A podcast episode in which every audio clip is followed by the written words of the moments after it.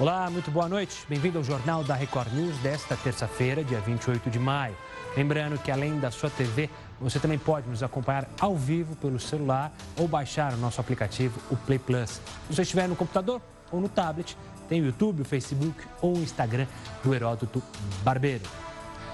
Vamos falar da nossa querida marmota. Ela está com ares de realeza, por incrível que pareça. A nossa mascote se empolgou um evento de dois dias que vai acontecer em julho aqui no Brasil e decidiu que quer virar a rainha do jornal da Record News.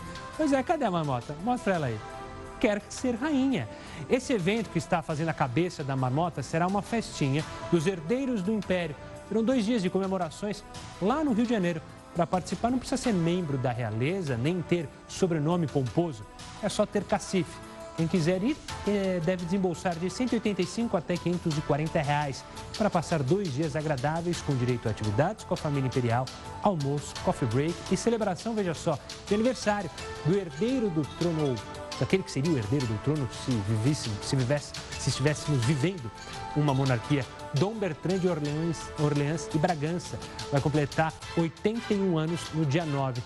Esse será o 29º encontro monárquico nacional e a Marmota já garantiu presença pelo Facebook. Vamos dar uma olhada agora nos nossos colegas do R7.com. Um dos destaques dessa noite é sobre Barão de Cocais, que você tem se informado aqui no Jornal da Record News. A Vale informou que a chance da barragem romper diminuiu. O talude ainda deve desmoronar, mas a mineradora acredita que não deve afetar a barragem, que fica a um quilômetro e meio de distância. Veja agora outras notícias para você saber de fato em que país vive. Corpo do cantor Gabriel Diniz é enterrado em João Pessoa, na Paraíba. Senado analisa em qual ministério deve ficar o COAF. Comissão especial só deve votar parecer da Previdência no começo de julho. Nove mandantes do massacre em presídios de Manaus serão transferidos para fora do estado. Mas essa não é a primeira vez que isso acontece no Amazonas. Vamos explicar. Operação Lava Jato de olho nos bancos. Gerentes do Bradesco ganhavam mesada em um esquema que movimentava quase um bilhão de reais.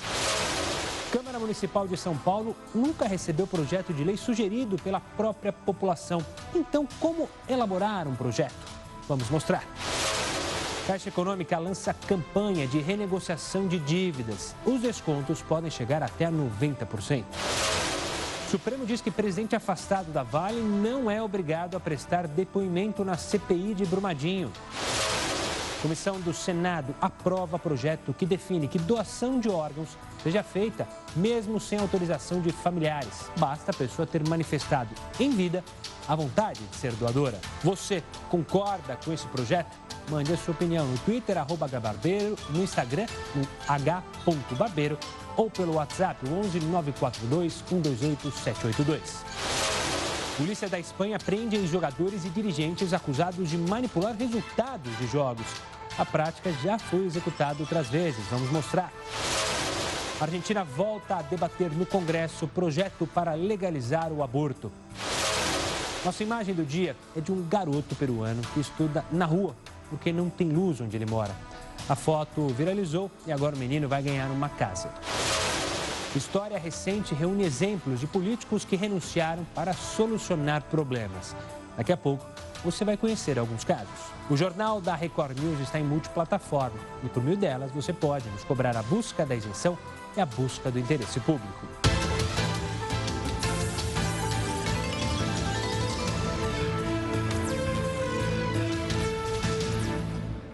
Você também pode acompanhar todos os dias os principais assuntos discutidos na nossa reunião de pauta. É sempre a partir das 5 horas da tarde pelo Instagram, Twitter e Facebook do Heroto. Você pode fazer seus comentários sobre o jornal usando a hashtag JRNews. Assim, nossa produção consegue saber o que você está achando do jornal e também pescar ali as suas opiniões e também as suas propostas de pauta, quem sabe. Vamos para o nosso mote que a gente sempre dá aqui. Hoje é o pai da publicidade que traz a frase: comunicação não é o que se diz, é o que se atende. Então, sempre uma frase sobre comunicação aqui na abertura do jornal da Record News. Agora a gente vai rapidamente lá para Brasília, porque desde o início da tarde o Senado é, está analisando e agora votando a medida provisória que muda a estrutura do governo e reduz o número de ministérios. A Câmara, é bom lembrar, aprovou a medida e incluiu nela a transferência do COAF do Ministério da Justiça para o da Economia. Se o Senado reverter a decisão dos deputados na votação de hoje, a MP tem que voltar para a Câmara. E é exatamente isso que o governo teme: é que a medida precisaria ser aprovada até segunda-feira. Do contrário, perde a validade, caduca e volta tudo como era antes. Por isso, o presidente Bolsonaro defendeu até numa carta que o Senado mantém o texto da Câmara, apesar da derrota em relação ao COAF.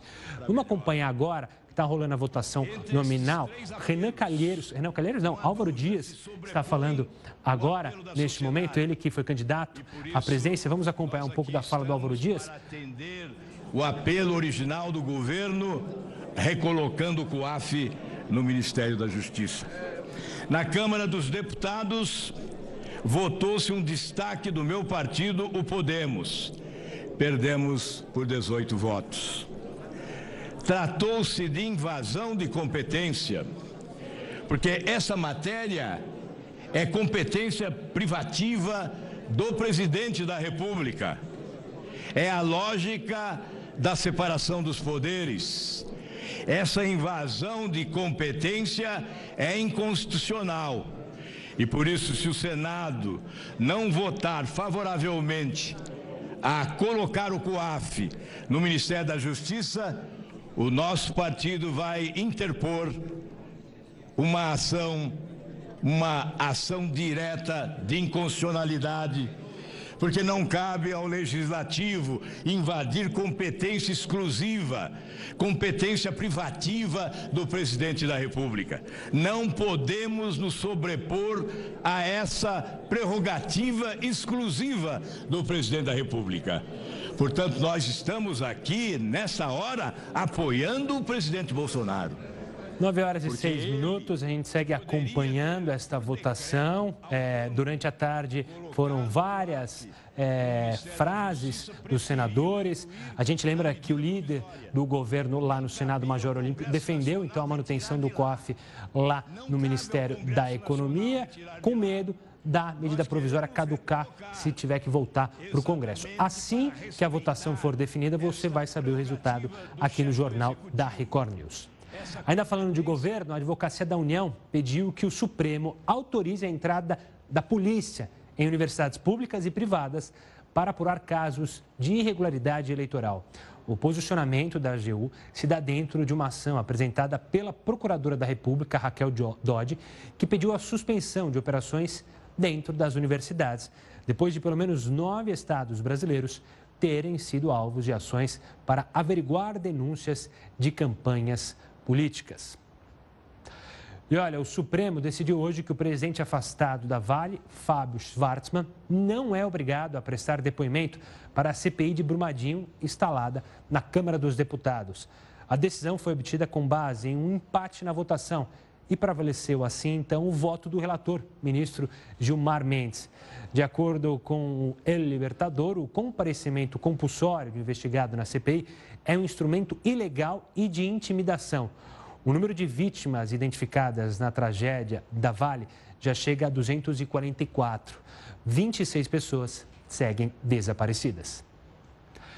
E olha, ele estava sumido, né? Aécio Neves, a Justiça de São Paulo determinou hoje o bloqueio imediato de quase 130 milhões de reais do deputado federal Aécio Neves. A defesa dele já entrou com recurso. A decisão foi tomada com base nas investigações em torno de supostas propinas do grupo JTF. Esse seria o valor das vantagens indevidas que Aécio teria recebido para ele próprio e em nome de outros investigados. A decisão também atinge os ex-deputados Cristiane Brasil e Benito Gama, ambos do PTB, que sofreram bloqueio de até 20 milhões de reais cada um. Só lembrando que isso é uma decisão da Justiça em um valor estimado. Não quer dizer que eles vão achar esse valor nas contas é, desses parlamentares. Uma vez que a gente já viu em vários casos a Justiça achar conta e quando se dá conta ali, ó, não tem nada na conta. Bom, A Comissão de Constituição e Justiça do Senado e Cidadania do Senado decidiu que a família não pode interferir na retirada de órgãos de uma pessoa com morte cerebral que tenha manifestado em vida a vontade de ser doadora. Esse projeto vai facilitar a doação de órgãos? E como andam os números de doações do Brasil? Quem está aqui para conversar comigo sobre esse assunto é Tércio Genzini, coordenador do Programa de Transplantes de Pâncreas, Fígado e Rim do Hospital Leforte. Tércio, obrigado pela participação aqui conosco no JR News.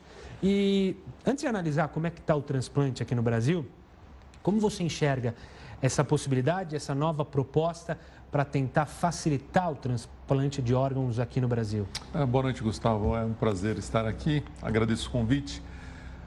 Eu acho que essa medida é, é uma tentativa de facilitação da doação de órgãos. Eu não vejo com maus olhos. Entretanto, precisamos pensar na resposta da população a esse tipo de imposição. É, na Holanda, a partir de 2020, uh, os, os, as pessoas a, a, partir de 18 anos que tiverem quadro de morte encefálica serão doadores de órgãos e a família não poderá uh, interferir. E essa medida foi tomada com 132 óbitos em, em fila de espera. Foi uma medida do governo que achou um absurdo 132 óbitos. Aqui no Brasil, nós temos alguns milhares de pessoas que falecem todos os anos nas filas de espera. Então, algo realmente precisa ser feito. Isso pode ser feito num período mais longo, com educação, informação, é, colocar, é, é, introdução de cursos em faculdades de medicina, apresentação na mídia, discussões com a sociedade, que é o que vem sendo feito e que lentamente vem alcançando resultados um pouco melhores a cada ano, ou pode ser feito através de leis como essa. Uhum. Há 20 anos, tentou-se uma lei parecida, em 1997, que era um pouquinho diferente. As pessoas, quando não queriam doar órgãos, assinalariam nos, seus documentos. E a resposta da população não foi boa. Essa lei, me parece que as pessoas terão que informar que são doadores. Então, é uma lei mais positiva, porque ela exige já a manifestação do indivíduo. E se essa manifestação for feita, creio eu que a família não se recusaria a consentir a doação. É, uma, é algo que precisa ser aguardado e para ver a resposta da população. Então, analisando agora o, a situação atual, hoje, quem quer ser doador é, de órgãos, como faz? E há mesmo um empecilho, muitas vezes, da família recusar uma decisão pessoal é, desse paciente que já tinha decidido pela doação? É, hoje a, a lei ela não leva em consideração qualquer manifestação do doador. Ela leva em consideração absoluta a decisão da família. Porque a lei, a doação no Brasil ela é consentida. Alguém da família, cônjuge ou familiar sanguíneo, precisa autorizar a retirada de órgãos autorizar a doação de órgãos. Então, mesmo que o doador tenha colocado numa rede social, tenha deixado uma carta, registrado em cartório que ele é doador, nada disso é levado em consideração. A família vai decidir. O que acontece é que quando um doador se manifesta dessa forma, na grande maioria das vezes, a família leva isso em consideração e respeita a decisão do doador. Talvez essa mesma decisão seja respeitada se for documentado como está propondo a lei.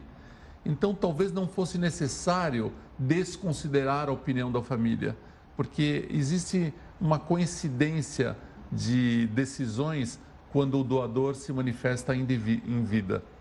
Então, talvez estimular essa manifestação é positivo, mas talvez uh, desprezar a opinião da família talvez não seja muito bem aceito.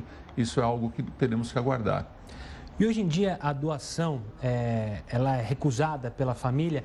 A gente consegue entender os porquês? Está muito ligado à questão religiosa ou tem outros pontos aí que as pessoas não sabem? Esse é um ponto importante porque nós ainda temos problemas é, importantes em termos de recusa familiar, que varia de 30% a 40% nos estados que realizam muitos transplantes mas chega a 70%, 80% em estados que não realizam ou realizam poucos transplantes. A recusa da família tem vários motivos.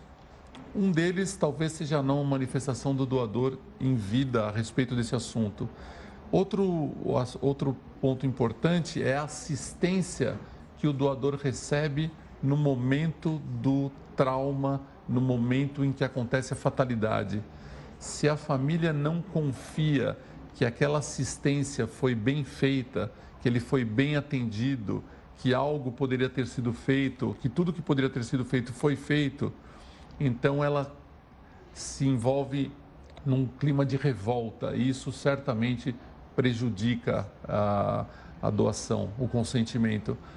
Na grande, a, em relação à religião, praticamente todas as religiões são favoráveis à doação.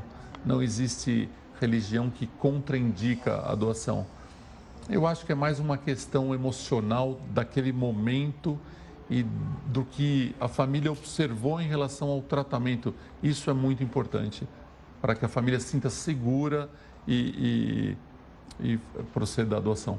Tentando analisar agora outros pontos que não estão envolvidos nesse projeto, mas que dificultam o transplante aqui no Brasil. Quais são as grandes dificuldades que vocês que trabalham com transplante? É a distância? É a falta de comunicação entre os hospitais? É, o que, que barra para a gente ter um número maior de transplantes e pessoas sobreviverem, poderem sobreviver com esses transplantes e não morrerem à espera de um órgão? É, o Brasil ele tem um, um, talvez o maior sistema público de transplantes do mundo e isso já ocorre há, há muitos anos e o país se orgulha disso. Entretanto, o transplante é um procedimento de alta complexidade e ele depende de estruturas muito bem equipadas. O que vem acontecendo nos últimos anos, desde 2012, o transplante, por exemplo, está sem reajustes nas suas tabelas de insumos, de honorários, remuneração da equipe multiprofissional, compra de equipamentos, os insumos utilizados, as medicações. E isso vem gerando problemas nas instituições que realizam transplantes. Elas poderiam fazer muito mais, mas o, o prejuízo da instituição tem um limite. Nenhuma instituição tem uh, condições de suportar uh, um prejuízo de uma forma ilimitada. Então, está chegando num momento que muitas instituições não conseguem mais financiar o transplante público que já são sete anos sem qualquer reajuste. Então, isso é algo que precisa ser pensado. Outra, outro gargalo importante é a saúde pública. Esses doadores que sofrem acidentes, que têm um derrame cerebral, um ferimento por arma de fogo, um acidente de automóvel, uma queda, estão normalmente nos hospitais públicos mais próximos de onde isso aconteceu. Se é um hospital periférico, muitas vezes esse hospital não tem condição de dar uma boa assistência ao doador, porque mesmo após a morte encefálica, quando já ocorreu a morte daquele indivíduo, para ele conseguir doar os órgãos, pra, o corpo deve ser mantido em boas condições. A pressão arterial, a temperatura, a, a, a nutrição, a hidratação, tudo isso deve ser mantido de uma forma adequada, como um paciente em terapia intensiva, para que esses órgãos se mantenham viáveis até todo o processo de doação acontecer. E muitas vezes as condições clínicas desses doadores se deterioram e quando a equipe chega para fazer a retirada de órgãos, os órgãos não estão mais viáveis. Então nós temos hoje esses dois grandes, grandes problemas, um com os doadores, o outro com os receptores, que talvez estejam impactando na, na falta de crescimento dos transplantes, como a gente observou no primeiro trimestre desse ano, quando os transplantes, na maioria, estagnaram ou caíram um pouquinho em números. Tá certo, conversei com Tércio Genzini, coordenador do programa de transplantes de pâncreas, fígado e rim do Hospital Leforte, discutindo e analisando essa situação dos transplantes aqui no Brasil. Tércio, obrigado pela participação, pelas explicações e pelas análises. Muito obrigado pelo convite, Gustavo. Foi um prazer. Bom, agora a gente volta lá para o Senado, porque eles, senadores, acabam de aprovar a medida provisória que reduz o número de ministérios com 70 votos favoráveis. Apenas quatro senadores votaram contra. Os senadores discutem agora a situação do COAF. O texto aprovado na Câmara coloca o COAF no Ministério da Economia, mas parte dos parlamentares quer devolvê-lo para o Ministério da Justiça. Vamos acompanhar a votação. Agora quem fala é o senador Alessandro Vieira. A gente está presenciando aqui no plenário a oposição, mais claro ao governo, que é materializada pelo Partido dos Trabalhadores, felicíssima votando em conjunto com o PSL. Conversávamos na reunião de líderes, o, ministro, o senador Humberto Costa fez uso da palavra e a gente dizia esse é o governo que a oposição sonhou. Não é o governo que o povo sonhou. Não é o governo que o povo elegeu. Porque o povo elegeu para fazer a mudança de verdade. E a mudança exige esforço. E uma mudança radical exige mais que isso a capacidade de suportar atritos, suportar dificuldades. Nós estamos no início de uma jornada. No primeiro grande desafio que o Congresso oferece ao Executivo, o Executivo capitula o executivo se coloca de joelhos, materializando isso numa carta inédita. Assumir compromissos é do jogo político. O trabalho que vem sendo feito pelo, pelo presidente. a gente segue acompanhando a votação lá no Senado, uma votação tensa.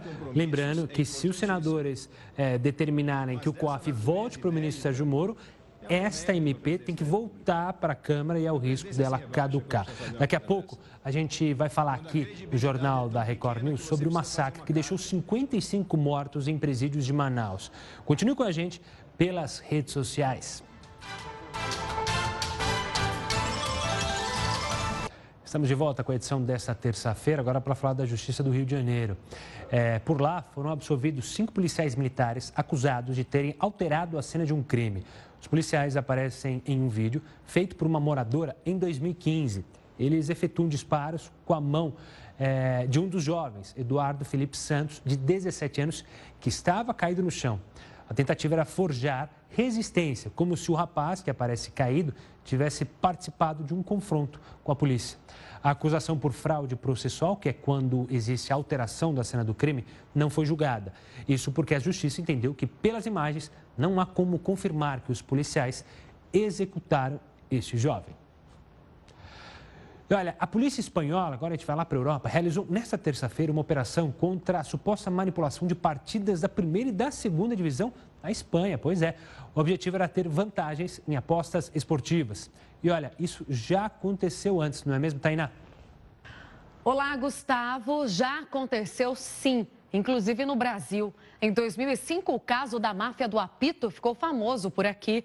Na época, 11 partidas tiveram que ser anuladas após a descoberta de que o árbitro Edilson Pereira de Carvalho foi pago para beneficiar um grupo de apostadores nos jogos que apitava. Mas esse não foi o único. Em 1997, o presidente da comissão de arbitragem, Ivens Mendes, e o presidente do Atlético Paranaense, Mário Celso Petralha, negociaram para que o time de Curitiba vencesse o Vasco da Gama pela Copa do Brasil. A vitória teve um custo de 25 mil reais. Por outro lado, perdeu cinco pontos no Campeonato Brasileiro do mesmo ano. Na Itália, casos de manipulação de resultados são frequentes. O primeiro foi descoberto em 1980. Na ocasião, sete times das séries A e B foram acusados de negociar o resultado de partidas. Resultado: times foram rebaixados, dirigentes banidos do futebol e atletas afastados dos gramados. Mas parece que isso não foi suficiente. Seis anos depois, mais nove clubes se envolveram em escândalos parecidos. Desta vez, foram 17 dirigentes e treinadores e outros 34 jogadores punidos com suspensões que variaram de um mês a cinco anos. Por lá, o caso mais recente foi na temporada de 2005 e 2006, que teve a Juventus e o Milan como protagonistas. O primeiro perdeu os dois títulos e ainda foi rebaixado. Já o Milan começou o campeonato seguinte com a pontuação negativa. O escândalo veio à tona depois que foram divulgadas gravações do presidente da Juventus tentando influenciar na escolha dos árbitros. Casos como esses fizeram muita gente perder o gosto pelo esporte. Quem dera a gente pudesse falar mais sobre as festas das torcidas e menos das trambicagens dos cartolas, não é, Gustavo? Pois é, Tainá, e é bom lembrar que as apostas, os sites de apostas, que até outro dia eram meio que de forma ilegal aqui no Brasil, agora são liberados, né? Você já viu em jogos ah, espalhados pelo Brasil propaganda desses sites, por isso que a atenção deve ser redobrada para que não haja manipulação nos jogos tanto de futebol quanto de basquete, nas lutas, enfim. Bom, vamos voltar aqui para o Brasil para falar do governador do Amazonas, Wilson Lima, que anunciou hoje que 29 presos ligados a uma facção criminosa serão transferidos para unidades federais de segurança máxima. Isso por causa do massacre que deixou 55 mortos em presídios de Manaus. Ainda de acordo com o governador, nove presos foram transferidos hoje e outros 20 vão deixar o estado amanhã. O acordo para as transferências dos detentos foi firmado com o ministro da Justiça, Sérgio Moro. Ainda sobre esse assunto, e a disputa entre membros aí de facção, facções criminosas do Amazonas parece uma história familiar, né? Pois saiba que é mesmo, não é uma, apenas uma impressão. Em 2017, um massacre nos mesmos presídios, nos mesmos moldes, deixou 56 detentos mortos. Por que essa situação se repetiu? Providências foram tomadas para evitar esse tipo de situação ou nada foi feito?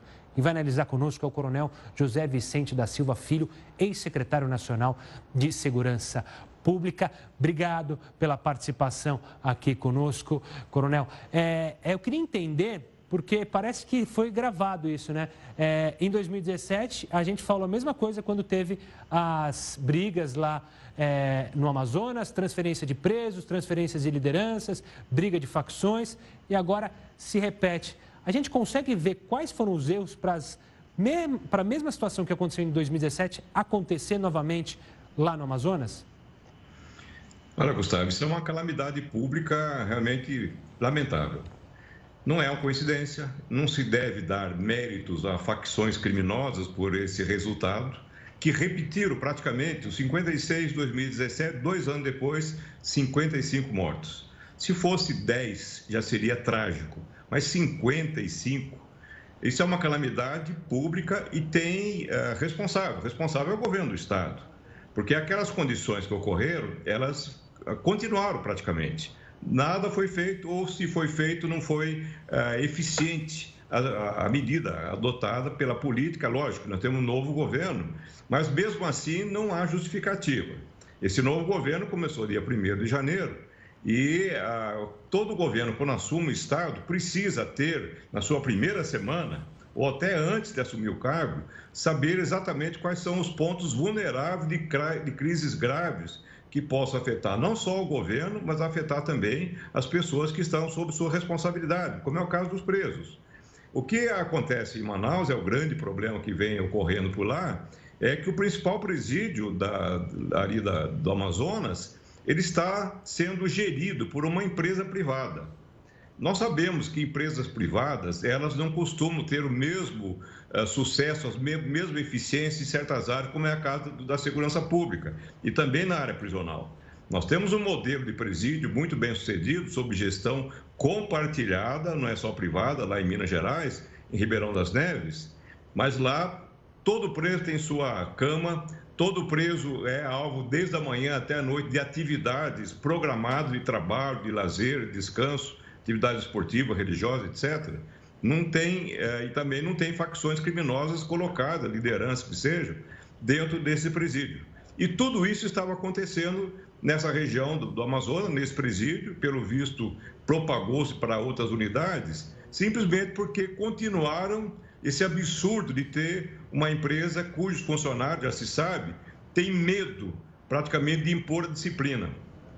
O sucesso que tem aqui em São Paulo, com 230 mil presos, 175 unidades, sem nunca acontecer rebeliões desse tipo, há muitos anos que isso não acontece, é porque tem gestão, tem disciplina, tem normas rígidas de conduta do, do, dos presos, mesmo com superlotação. Nós vemos um descalabro, já tinha acontecido em Roraima, tinha acontecido em Natal também, há dois anos atrás, e não era mais para repetir, porque todos esses fatores eram tão visíveis que mereciam correção, que a gente imaginava que as correções tinham sido uh, feitas. Então, nós, é necessário que agora não apenas que vá esse socorro federal de agentes federais penitenciários para, o, para Manaus, mas fazer um, um reajuste muito maior da gestão dos presídios. Não basta apenas separar suas lideranças, porque existem outros membros perigosos também que estão dependendo de uma retomada da disciplina nesses presídios, não só do Amazonas, porque os demais que estão nessa situação parecida precisam também botar as barbas de molho. Coronel, claro que o, a crise é grande dentro do sistema prisional, mas Manaus e Amazonas sofre com a criminalidade, obviamente, fora dela, principalmente por causa do tráfico de drogas. Ali é uma das principais portas de entradas para as drogas que vem dos vizinhos aí da América do Sul. É, é preciso também um reforço tanto nacional, do governo federal, na ajuda para conter essas organizações criminosas que é, invadiram o estado do Amazonas, para também, claro, saber conciliar é, o problema nos presídios, mas também os problemas nas ruas e na floresta também, que é a porta de entrada para esses criminosos? É o grande problema, na verdade, Gustavo, da violência no Amazonas, como nos demais estados, estão nas regiões metropolitanas, nas grandes cidades ou às vezes pequenas cidades que estão também dentro desse contexto metropolitano. Não se pode debitar a, ao tráfico de drogas, ao consumo de drogas, pura e simplesmente essa situação de problemática de segurança. Ninguém consome mais droga no Brasil, provavelmente, do que em São Paulo. Acontece que essa droga ela corre de uma maneira mais discreta, os criminosos estão aí, as facções estão, só que elas têm medo da polícia elas não estão aprontando, os homicídios caem há 15 anos em São Paulo, o roubo de carro cai há mais de dois anos. Ah, temos problemas, claro, mas não da dimensão como acontece em Manaus. O que nós percebemos claramente desse estado, eles têm efetivo tão bom ou melhor até do que São Paulo, proporcionalmente à sua população. O que falta é gestão. Falta o governo assumir efetivamente a gestão da, da segurança pública. O que é, ficou muito bem observado em alguns estados do norte e nordeste, com crises severas de segurança pública, é que a coisa melhora quando o governador assume para valer a presidência de todo o sistema de segurança pública. Não repasse simplesmente esse abacaxi, vamos chamar assim, para o secretário da Segurança. Eu lembro de Eduardo Campos, em Pernambuco, ele fazia reunião toda semana com o chefe das polícias. Mas não só o comandante da PM, da Polícia Civil. Ia chamar os coronéis, os capitães, para saber o que estava acontecendo. Reorganizou a polícia e teve o melhor resultado do Norte e do Nordeste nos últimos anos. Então é importante que o governador assuma para valer, não só do Amazonas, de outros estados com problemas de segurança, para dar condição de resposta. Porque as facções crescem, elas aprontam na medida que o Estado deixa espaço para que isso aconteça. Quando a polícia é ineficiente, quando falta gestão policial, quando falta gestão, inclusive, do sistema prisional, é que a violência sai do controle. Tá certo, Coronel José Vicente, obrigado por analisar conosco essa grave situação do Amazonas. Mais uma vez, espero conversar novamente com o senhor numa ocasião melhor, quem sabe, para falar das coisas boas que o Amazonas fez para deter eh, essa criminalidade e essa crise no sistema penitenciário. Até uma próxima. Até uma próxima. Boa noite a todos. Uma boa noite, Coronel. Bom, a gente segue acompanhando é, lá no Senado. Então vamos dar uma olhada lá para ver como é que está a votação. Eles estão analisando o que vai acontecer com o COAF. É, muita gente foi às ruas no domingo para justamente defender o COAF de volta ao Ministério da, da Justiça, mas o governo está preocupado, porque se voltar para a Justiça, os senadores têm que voltar a medida para a Câmara e pode caducar. Vamos ver agora é, um pouco é, de, é, do que os senadores estão falando. Agora, Otto de Alencar, senador, é, fazendo o seu discurso durante essa votação. Vamos acompanhar um trechinho? Precedente porque se dobrou a uma carta do presidente da República que defendeu até ontem, até ontem à noite o COAF na Justiça, o Moro defendeu e hoje mudou de ideia. Portanto, eu quero que fique bem claro essa minha posição aqui. Meu voto e o voto de mais três companheiros foi voto de protesto contra a manobra do líder do governo para não permitir que se vote, que se vote o destaque do senador Álvaro Dias e do senador Randolfo Rodrigues. em votação os dispositivos destacados na forma do texto aprovado pela Câmara dos Deputados que tem preferência. Os senadores e senadoras que aprovam a manutenção do texto da Câmara permaneçam presidente como se Davi, encontram. pela ordem, presidente Davi. Antes Aprovado o projeto de lei de conversão, Presidente Davi. aplicados à medida provisória e as a apresentadas. A matéria vai à sanção para registrar os votos contrários. Senador, eu quero registrar, senador Rodrigo, senador Rodrigo, senador Cajuru, quero, senador Cajuru, senador Fabiano, senador Randolph, senador Omar, senador Ângelo Coronel, senador Plínio, senador Otto, senador Rodrigo, senador Telmário, senador Girão, senador Regufe, senador Flávio, senador Dário, senadora Simone, senador Álvaro, senador Stevenson, senador Lazier, senador Jorginho, senador Oriovisto, senador Marcos, senador Alessandro, senadora Leila, senadora Rose, senador Anastasia, senador Viana, senador Petecão, senador Luiz do Carmo. 28 de 78 presentes. Mensagem 20 Senador Espiridião, 29 de 78. Senador Harold, 30. Senador Harold, 30. Fez a conta. É, senador Dário, já foi contado. Gosta- Gostaria de fazer a leitura de uma mensagem da Presidência da República. Mensagem da Presidência da República, número 21 de 2019, número 161 de 2019 na origem, submetendo a apreciação do Senado Federal a indicação do senhor Rui Pacheco de Azevedo Amaral, ministro de primeira classe do quadro especial da carreira de diplomata do Ministério das Relações Exteriores, para exercer o cargo de embaixador do Brasil junto ao Reino da Jordânia. Mensagem número 22 de 2019, número 142 de 2019 na origem, submetendo a apreciação do Senado Federal a indicação do senhor Antônio de Aguiar Patriota, ministro de primeira classe do quadro especial de carreira de diplomata do Ministério das Relações Exteriores para exercer o cargo de embaixador do Brasil junto à República Árabe do Egito e cumulativamente ao Estado da Eritreia. Nada mais havendo a tratar, declaro encerrada a presente reunião. Aí, 9 horas e 40 minutos, você acompanhou o final da sessão que definiu então que o COAF definitivamente vai ficar com o ministro Paulo Guedes.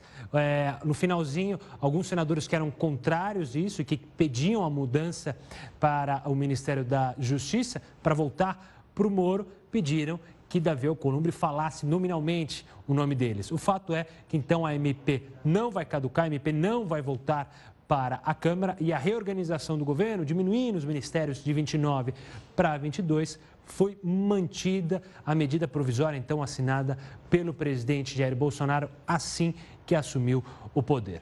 Daqui a pouco a gente vai falar aqui sobre projetos de lei sugeridos pela própria população. Pois é, será que eles funcionam? Como é? É difícil? Não é difícil? É muito burocrático? A gente vai falar sobre isso daqui a pouquinho. Continue com a gente pelas redes sociais, nas nossas lives. 9 horas e 44 minutos, estamos de volta para falar do autodenominado médium João de Deus. Ele foi denunciado hoje pela nona vez. Agora, o Ministério Público de Goiás denunciou João de Deus por estupro de vulnerável. A defesa dele disse que não foi notificada sobre a nova denúncia. No total, são 32 vítimas cadastradas, fora aquelas que já informaram que foram vítimas. Os promotores já receberam 600, olha aí o número, 680 contatos de mulheres que afirmam terem sido abusadas pelo médium. 160 delas já prestaram depoimento formal. E após um longo desgaste político relacionado ao Brexit, Theresa May deixou o cargo de primeira-ministra do Reino Unido na última sexta-feira. Mas a história recente reúne outros exemplos de quem renunciou ao poder para, digamos, resolver problemas em seus países. Conheça alguns casos no texto de Eufrides Júnior. Entre os casos de políticos que abandonaram o comando dos governos está o de Alberto Fujimori. Ele tomou posse como presidente do Peru em 1990. Governou com poderes ditatoriais e até implementou uma nova constituição que permitia a reeleição. Em 95, se reelegeu. No ano 2000, Fujimori buscou a segunda reeleição. Ele alegou que a Constituição tinha sido modificada. Na época, o opositor dele renunciou, reclamando de fraude eleitoral. Assim, Fujimori iniciou o terceiro mandato. Foi aí que a estrutura do poder começou a desmoronar e uma crise política saiu do controle. Durante uma viagem à Ásia, Fujimori fez uma escala em Tóquio e anunciou que ficaria na capital japonesa. Depois, protagonizou um ato inédito na história mundial. Enviou a renúncia por fax. Mas o Congresso peruano rejeitou. Assim, os parlamentares determinaram que Fujimori tinha incapacidade moral permanente e que não poderia exercer nenhum cargo público por 10 anos. Ou seja, aproveitaram a situação e fizeram impeachment. No ano passado, o Paraguai também protagonizou uma renúncia dois meses antes do fim do mandato do então presidente Horácio Cartes. Por trás dessa decisão estava o fato de que todo presidente paraguai se torna um senador vitalício ao terminar o mandato. Ex-presidentes podem fazer discursos na Câmara, mas não têm direito a voto. Eles perdem o poder e a influência. Para piorar, não existe reeleição no Paraguai, ou seja, quem foi presidente uma vez nunca mais pode disputar este cargo. Então, o motivo da renúncia de Horácio era disputar nas urnas o cargo de senador, mas o Congresso Nacional recusou. Ele acabou retirando a renúncia e terminou o mandato presidencial. Atualmente, ele é o senador vitalício do Paraguai. Em março deste ano, o Cazaquistão foi o cenário da renúncia surpresa do presidente Nursultan Nazarbayev. Ele governava o país desde o fim da União Soviética, em 1991. Nazarbayev comandou o país da Ásia Central por três décadas e fazia eleições periódicas, sendo sempre eleito. Para se ter uma ideia, em 2015 ele foi reeleito com quase 98% dos votos. Mas nada mudou na política do Cazaquistão. Embora fora da presidência, Nazarbayev mantinha o cargo de diretor do Conselho de Segurança Nacional, o de presidente de um partido político e o título de líder da nação. Desta forma, Nazarbayev segue no comando do Cazaquistão, mas sem enfrentar os desgastes pelo cargo de presidente. E olha, a Câmara Municipal aqui de São Paulo nunca, eu não, não disse errado não, nunca recebeu um projeto de lei de iniciativa popular. Mas será que a população sabe como elaborar um projeto desse tipo? Quem vai explicar é Alessandro Soares, professor de Direito Constitucional da Universidade Presbiteriana Mackenzie. Professor, obrigado mais uma vez por participar aqui do Eu JR agradeço, News. Gustavo. É, espanta, né? A principal cidade do país nunca ter tido um projeto de lei. Isso está muito ligado ao desconhecimento das pessoas dessa possibilidade ou você acredita nessa burocracia? E eu pedia que você explicasse como é que faz para fazer um projeto de lei. É, eu acho que nesse tipo de situação você tem várias explicações. Uma delas, por óbvio, é realmente os requisitos para você aprovar um projeto de lei de iniciativa popular, que na verdade é um impulso inicial que os cidadãos podem ter em relação a um projeto de lei, simplesmente montar um projeto, enviar à Câmara Municipal e que a Câmara depois vai aprovar esse projeto ou não. É, esse impulso inicial ele demanda um que você tenha procedimentos simples e mais rápido possível. Uh, a legislação, ela, ela, contempla, por exemplo, que hoje você precisa de 5% do eleitorado, né, assinatura de 5% do eleitorado, para você conseguir, então, é, iniciar ter uma iniciativa popular de legislação que depois ainda será discutido no parlamento. Então, trata-se de um instrumento que é, de pressão popular, mas não definitivo. Então, por ter essa a característica de não ser definitivo, não decidir que a lei vai ser aprovada realmente, ele é um, um procedimento que as pessoas pouco se interessam porque ele não é decisivo, ele é simplesmente um elemento de pressão. E quando o requisito para você é, ter uma iniciativa popular é muito grande, 450 mil assinaturas, se a gente pensar em São Paulo, por exemplo, é, demanda um esforço, uma maquinaria, às vezes partidária, ou instituições que têm uma organização muito forte, com recurso, para poder angariar essa assinatura, porque é muita assinatura. Ou seja, um, um, uma cidadã e um cidadão sozinho não consegue é, colecionar é, 450 mil assinaturas. Logo, tem que ser também temas muito específicos, temas polêmicos, né, que a, a, faça a população ir para um debate público. Então, todos esses elementos, a dificuldade procedimental, é, a, o próprio tipo de iniciativa que nós temos no Brasil hoje, que em outros países é diferente isso, é, leva com que você tenha uma baixa densidade democrática, ou melhor, é, as pessoas é, acabam não sabendo utilizar esse procedimento porque não tem conhecimento e porque também ele é burocrático é, da mesma forma. Bom, imagino que para melhorar essa situação a gente precisaria de novas ideias, uma digitalização, talvez, ao invés de ser assinaturas, mas é, como isso não está em pauta, existem outras maneiras é, de uma participação em projetos de leis do cidadão? Ou seja, ele pode ir até é, a Câmara Municipal e propor, olha, por que vocês analisam, isso? Ir até um vereador? Existem outras maneiras? É, esse é um ponto importante, porque as pessoas, e a gente pensar no Brasil, principalmente, é, parar na rua, por exemplo, ou em qualquer lugar público, para colocar uma assinatura, e não só assinatura, quando a gente fala de iniciativa popular, a gente tem que lembrar é, que a gente está falando de um procedimento no qual tem que colocar assinatura e colocar dados né, é, reais da pessoa, título de eleitor, etc., ou seja, documentos. Uma pessoa para parar na rua e colocar esses dados é muito difícil no Brasil. É muito mais fácil você falar né, na internet, por exemplo, você dar uma curtida numa página social do que você ter esse tipo de situação. Então, este elemento de você ter que ter a assinatura da pessoa e confirmar a assinatura é um elemento que bloqueia a participação. É, dificulta, na verdade, a participação nesse tipo é, de iniciativa. Nós poderíamos aperfeiçoar isso? Poderíamos utilizar tecnologia, ter bancos de dados é, com os dados dos eleitores, porque uma das dificuldades que nós temos na iniciativa popular de lei é depois confirmar que essas assinaturas são verdadeiras, que elas são reais, que elas são de cidadãos e cidadãs com legitimidade, ou seja, são de eleitoras e eleitores. Porque não pode ter fraude também nesse tipo de procedimento. E para garantir isso é muito difícil. Para você ter uma ideia, no Brasil hoje, praticamente nenhuma, uh, nenhum desses projetos de lei, como por exemplo, lei da ficha limpa, uh, a lei que criou, que, uh, que criou a questão do crime em relação a, a, eleições, em relação à compra de voto, essa legislação, as pessoas falam que foi de iniciativa popular, que foi um projeto de lei proposto pela população. Mas, na verdade, ele não, não é, cumpriu todos os requisitos, porque as assinaturas que foram colocadas nestes projetos, que foram recolhidos nas ruas, elas não foram confirmadas nunca foram confirmadas. Na verdade, no Brasil hoje, formalmente, nenhum projeto de lei, nenhuma lei, aliás, que tenha sido aprovada pelo parlamento com o nome de iniciativa popular é realmente iniciativa popular. Na verdade, por, falhas. porque você não consegue é, cumprir o requisito de conferir se as assinaturas conferem ou não com o cidadão. De modo geral, um parlamentar acaba assumindo o projeto, o que no fim das contas significa que não foi uma iniciativa, é, não foi uma iniciativa é, popular, mas iniciativa do próprio parlamento que acabou aprovando o projeto. nunca se confirmou as assinaturas nesses projetos. E a gente não tem, a gente não vislumbra alguma saída para isso melhorar. É, ou se fala em alguma maneira para melhorar isso? A gente falou aí, você falou da digitalização. Tem algum projeto que está parado ali na lei para auxiliar essa burocracia?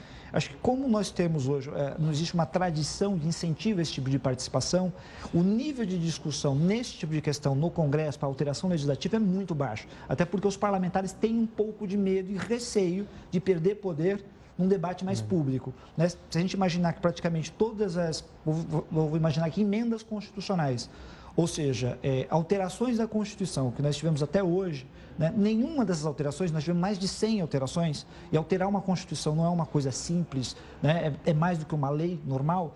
É, nenhuma dessas alterações teve participação popular, nem de iniciativa, porque a Constituição não permite em temas constitucionais isso, e também não teve participação a posteriori, referendo ao plebiscito ou um debate público maior em relação a essas emendas. Ou seja, todos os projetos são definidos pelo próprio parlamento, porque eles têm muito medo de compartilhar esse debate com a população de maneira geral. Isso leva a uma dificuldade de aperfeiçoamento dos instrumentos, que demandaria uma discussão mais clara, técnica, e séria em relação ao princípio republicano e em relação uh, a aumentar a densidade democrática brasileira e a participação popular. Tá certo, conversei com o professor Alessandro Soares, que é professor de Direito Constitucional do Mackenzie, falando sobre projetos de lei com iniciativa popular. Professor, obrigado mais uma vez pelas explicações didáticas sobre um assunto que a gente pensa em manifestação popular, mas vê na prática que a manifestação popular é, não ocorre nos projetos de lei, apenas em manifestações de rua e tal, mas é um ponto interessante que a gente precisa analisar melhor. Obrigado, professor. Eu que agradeço, Gustavo. Um abraço. A gente vai para mais um rápido intervalo, mas volta já já nas redes sociais com a sua participação.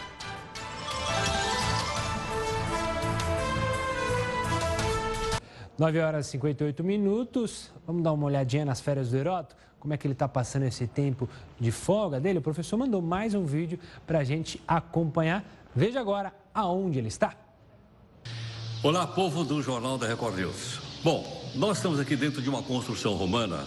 Sabe aquela parte atrás do teatro onde ficam os artistas? Você vai lá pegar uh, o pessoal, fazer live com eles? Dá uma olhada nisso aqui, olha. Olha o tamanho da coxia que ficava atrás do teatro. Por aqui entravam os artistas, entravam os cavalos, entravam os guerreiros para lá em cima atuarem no, na cena. O teatro romano era muito grande. E é bom lembrar o seguinte, olha, aquela escada ali, ela dá acesso ao, à parte superior, aonde se desenvolviam as histórias do teatro romano. E eu gostaria de citar um grande autor romano chamado Plauto. O Plauto teve as suas peças encenadas aqui. E, logicamente, aqui, Mileto tem dois nomes curiosos. Um de um filósofo grego chamado Tales. Lembra das aulas de matemática? O Tales de Mileto era aqui. Ah, teve outro que morou por aqui. Mas esse eu não vou falar, porque ele gostava muito de história. E ele se chamava. Esqueci o nome dele. Ah, sim, Heródoto. Ele também é daqui. Até mais. Valeu, professor, por mais uma aula. Se você quiser acompanhar mais das, dos detalhes das férias do Heródoto, você pode seguir ele no Instagram e no Facebook. Lá tem sempre vídeo diferente do que a gente mostra aqui.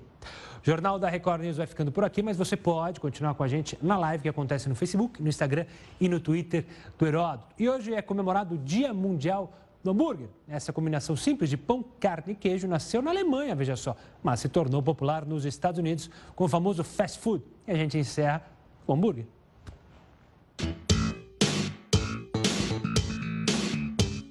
Bebida é água, comida é pasto. Você tem sede de quê? Você tem fome de quê?